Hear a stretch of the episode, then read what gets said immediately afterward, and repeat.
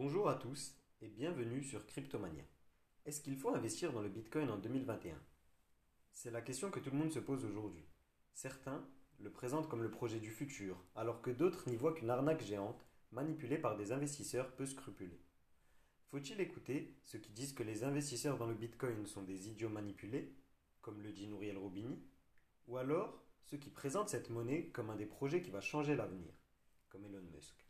C'est ce que nous allons découvrir dans ce podcast. Le Bitcoin a connu son pic historique dimanche 21 février, dans l'euphorie d'une hausse qu'on appelle bull run, qui dure depuis 4 mois et qui a vu son cours se multiplier par 5. Si vous aviez investi 10 000 euros il y a 3 mois, vous auriez plus de 48 000 euros le dimanche 21 février.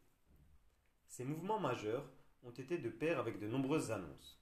Par exemple, en plein bull run, Tesla a annoncé investir 1,5 milliard de dollars de sa trésorerie dans le Bitcoin. Moins bruyant, mais tout aussi énorme, MicroStrategy possède au cours actuel 4,5 milliards de dollars en Bitcoin, soit plus de 90 000 Bitcoins. Cette confiance des grandes entreprises technologiques a contribué à porter le bull run. Cependant, suite à ces 4 mois de hausse, le Bitcoin a connu sa plus grosse chute de l'histoire en l'espace de 24 heures, perdant 12 000 dollars, soit 20% de son capital, notamment à cause de certaines annonces. C'est une évidence, mais comme dans tout marché financier, il y a des personnes qui en sortent donc gagnantes et d'autres qui en sortent perdantes. Il est primordial, avant de se demander s'il faut investir dans le Bitcoin, de se demander le Bitcoin, c'est quoi? En effet, mieux vaut investir sur quelque chose qu'on connaît, même sans en être un expert. Le Bitcoin est une monnaie digitale. Ça fait tout de suite un peu peur, mais c'est aussi attirant, parce que tout le monde en parle en ce moment. On entend tout type d'histoires à son sujet. Les deux les plus à la mode sont Regardez ce jeune riche de la Silicon Valley qui est parti de rien et devenu riche du jour au lendemain grâce au Bitcoin. Et la deuxième, un peu moins marrante, est le Bitcoin, cette monnaie horrible qui sert à financer les organisations criminelles un peu partout dans le monde. Par ces deux traitements médiatiques qui sont habituellement réservés, auxquels on peut ajouter les pseudo-experts invités sur des plateaux télévisés pour parler de sujets auxquels ils ne se sont jamais intéressés, on comprend que l'objectif des médias n'est pas d'informer sur le Bitcoin, mais bien encore une fois de vendre du papier.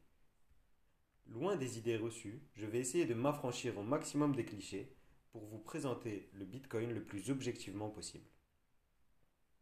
Le Bitcoin, c'est une crypto-monnaie. Pas la première ni la dernière à s'être lancée, mais la plus connue et la plus utilisée aujourd'hui. Une crypto-monnaie, c'est une monnaie virtuelle qui n'est pas reconnue ni par l'État ni par aucune autre autorité financière. Sa valeur est donc spéculative, c'est-à-dire qu'elle n'est rattachée à aucune monnaie ou matière première tangible. Cependant, ce n'est pas parce qu'elle n'est pas reconnue qu'elle n'a pas de valeur et qu'elle ne respecte aucune règle. Citons par exemple certaines conditions respectées par les crypto-monnaies. Une crypto-monnaie doit être échangeable avec les monnaies traditionnelles, dollars, euros. Ça veut dire qu'on doit pouvoir acheter du bitcoin avec des euros et inversement. En clair, il a un prix, puisque même s'il n'a pas de valeur intrinsèque, il est achetable et vendable comme une monnaie officielle. Comme on le voit, les cours du bitcoin restent relativement homogènes, garantis par une liquidité extrême et un volume d'échange très élevé. Ensuite, cette crypto-monnaie doit reposer sur un processus de décentralisation, c'est-à-dire qu'elle n'est pas émise ni contrôlée par une entité centrale, contrairement à l'euro qui est contrôlé par la BCE par exemple. Au contraire, elle est contrôlée par un réseau informatique auquel contribuent des personnes partout à travers le monde et qui repose sur un code auquel le public peut accéder librement. Et l'information, plutôt que d'être stockée en un seul centre, est fractionnée et stockée chez ces différentes personnes qui sont membres du réseau et qu'on appelle des nœuds, qui sont indépendantes les unes des autres. Le processus qui permet de stocker ces informations s'appelle la blockchain, qui est une véritable révolution sur laquelle nous reviendrons dans le podcast de dimanche prochain. Enfin, une crypto-monnaie doit être sécurisée. Mais comment? Me demanderez-vous Il existe différentes méthodes que nous verrons par la suite. D'abord, revenons-en à l'essence du Bitcoin. En 2009, une entité du nom de Satoshi Nakamoto commence son projet, qui est donc de créer une monnaie, comme on l'a défini plus tôt, qui soit hors du champ de contrôle des grandes institutions. Au départ, il crée la base de code informatique qui met en place la monnaie. Ce code est depuis constamment amélioré par des développeurs à travers le monde. Ensuite, s'est mis en place le minage. Le minage, c'est le processus au cœur du Bitcoin, qui permet de fabriquer et de sécuriser la monnaie, comme une machine de billets en améliorée, en quelque sorte. En gros, miner, c'est sécuriser des données de la blockchain pour obtenir une récompense en échange, une petite part de Bitcoin. Quand une transaction est émise sur le réseau, les mineurs se lancent à la recherche d'un code secret qui permet de sécuriser la transaction. Celui qui trouve le code secret gagne donc la récompense. Les différents ordinateurs du réseau se mettent donc à effectuer des calculs afin de trouver le résultat souhaité. C'est le système qu'on appelle système de preuve de travail ou de proof of work, qui est un des nombreux systèmes utilisés pour sécuriser la blockchain. Aussi, il est primordial que le Bitcoin soit décentralisé. Et si une entité voulait modifier le code source du Bitcoin sans l'accord de la majorité, il lui faudrait prendre contrôle de 51% de la puissance de calcul utilisée sur le réseau, ce qui est totalement irréalisable, en tout cas dans le contexte actuel. Revenons-en à cette récompense offerte aux mineurs. Cette récompense se réduit à travers le temps. En effet, il existe un nombre de bitcoins limite qui sera émis, et leur émission passe par ce qu'on pourrait appeler le salaire des mineurs. Ce salaire est divisé par 2 tous les 4 ans. À chaque 210 000 blocs minés, la récompense des mineurs est divisée par 2. Aujourd'hui, la récompense est de 6,25 bitcoins par bloc miné. Il reste encore un peu plus de 2 millions de bitcoins à miner, et on estime que le minage durera jusqu'en 2040 environ. Le nombre de bitcoins est donc limité à 21 millions, et il ne pourra jamais être dépassé. Les mineurs, qui seront toujours nécessaires au réseau après le minage du dernier Bitcoin, seront eux rémunérés à travers les frais de transaction qui régissent le Bitcoin. Maintenant qu'on a vu ce qu'était le Bitcoin, on peut se demander à quoi ça sert le Bitcoin. Le Bitcoin, c'est pour acheter de la drogue en ligne. C'est ce que vous avez vu sur les chaînes d'information. Mais à quoi est due cette réputation au juste? En 2011 se lançait Silk Road, un site de trafic de stupéfiants sur le Darknet. Ce site afin de préserver l'anonymat des créateurs et des utilisateurs, utilisez le Bitcoin. Oui, mais voilà. Deux ans plus tard, les fédéraux ont remonté la piste du créateur pour démanteler ce réseau, qui avait généré plus d'un milliard de dollars en deux ans, soit trois fois plus que le chiffre d'affaires d'Apple.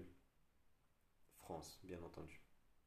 Cette news ayant fait la une des médias, à une époque où on n'entendait pas encore parler du Bitcoin, elle s'est installée dans la mémoire collective comme une vérité établie. Cette vérité a encore de beaux jours devant elle, car la télé a cette vieille habitude d'entretenir les clichés et les conceptions biaisées de la réalité. En fait, les crypto-monnaies ont plusieurs intérêts pour une utilisation au cœur de la vie courante. Je vais vous en présenter quatre.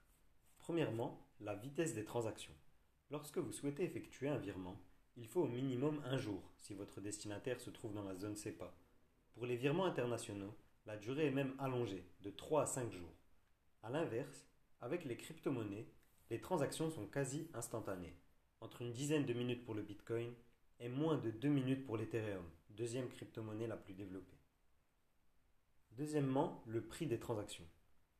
Vous me répondrez, les transactions instantanées, on connaît déjà depuis l'invention de la carte de crédit.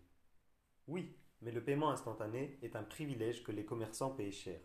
Les frais du terminal de paiement sont bien plus élevés que les frais de transaction qu'on retrouve généralement pour le Bitcoin. Ensuite, les transactions ne sont pas contrôlées par une entité. Pour mieux comprendre pourquoi c'est important, je vais vous raconter une petite histoire qui s'est passée il y a un mois.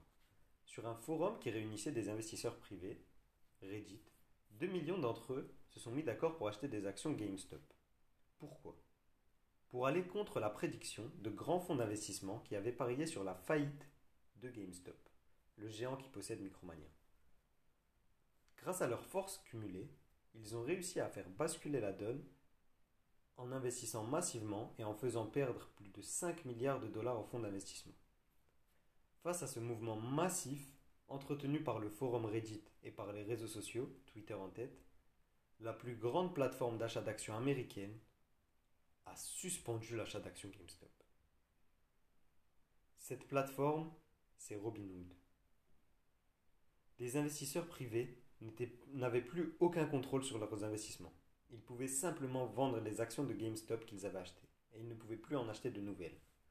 L'enquête, actuellement en cours, a d'ores et déjà révélé que Robinhood avait vendu auparavant pour près de 700 millions de dollars de données à divers fonds d'investissement. On comprend donc le conflit d'intérêts qui se jouait quand les investisseurs utilisaient Robinhood pour faire couler les fonds, qui, or ces fonds sont ceux qui achetaient les données de Robinhood. Cette suspension des investissements totalement illégale et injustifiée a révélé l'importance de pouvoir effectuer des transactions en toute sécurité sans avoir à dépendre d'une entité centrale. En effet, un processus décentralisé retirerait toutes ces manipulations qui jouent globalement à la défaveur des particuliers et en la faveur des institutions. Les transactions sont totalement sécurisées. Avec le Bitcoin, lorsqu'une transaction est émise, seules les informations strictement nécessaires sont partagées. À l'heure où nous devons rentrer toutes nos coordonnées bancaires pour effectuer un paiement, avec pour seule garantie la confiance que nous avons en un site, la protection des données offerte par le Bitcoin semble être une nécessité plus qu'un luxe.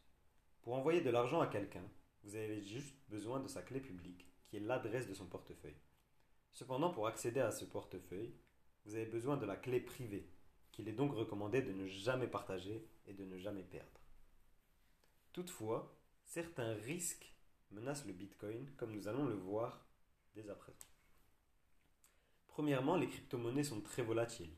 Si vous investissez dans le Bitcoin, votre investissement peut faire plus 20% en une semaine, comme il peut faire moins 20% en trois jours. Et il faut y être préparé, surtout si on n'est pas habitué à investir sur des marchés avec une telle volatilité. Ensuite, les crypto-monnaies peuvent se voir imposer une législation. N'étant pas encore réglementées par un cadre légal strict, les variations de son cours sont largement soumises aux annonces. Par exemple, l'annonce de Janet Yellen, ministre de la Finance américaine, où elle critique le Bitcoin, a contribué à alimenter une chute des cours de 10 000 dollars en une semaine. Ce qui est intéressant, c'est de comprendre que cette annonce n'a aucun effet direct sur le Bitcoin et sur le fond du projet. Cependant, ils affectent directement son cours et vos investissements potentiels. Il est donc important en tant qu'investisseur de faire la part des choses entre quand un investissement a perdu de la valeur parce que le projet est moins fiable, parce que les résultats sont en baisse, parce qu'il ne répond pas aux attentes, et quand un projet voit juste sa capitalisation baisser, dans le cadre d'une correction par exemple. Si vous ne voulez rien rater de l'actualité quotidienne du monde de la crypto-monnaie, je vous invite à me suivre sur mon compte Instagram, cryptomania.fr, où je poste chaque jour trois actualités du monde de la crypto-monnaie. Un autre élément qu'il est important de comprendre, c'est que le monde des crypto-monnaies est encore assez jeune. Il y a donc encore plus d'arnaques et de personnes qui jouent sur le manque de connaissances et la crédulité de leur audience pour en retirer de l'argent. Quand vous êtes intéressé par un projet, faites vos recherches, regardez s'ils parlent de leur projet ou si les dirigeants sont simplement concentrés sur la publicité, si le projet vous semble utile, s'il vous semble réalisable. N'hésitez pas à consulter les forums d'investisseurs comme Reddit ou encore à taper le nom du projet que vous suivez, plus spam ou sur Google. Merci à tous d'avoir écouté ce podcast. Si vous souhaitez connaître mes trois stratégies d'investissement dans les crypto-monnaies, je vous invite à vous abonner. La vidéo où je les présente sort mercredi à 17h. Likez si ça vous a plu, ça m'aide beaucoup. Et dites-moi en commentaire ce que vous pensez de la réputation du Bitcoin.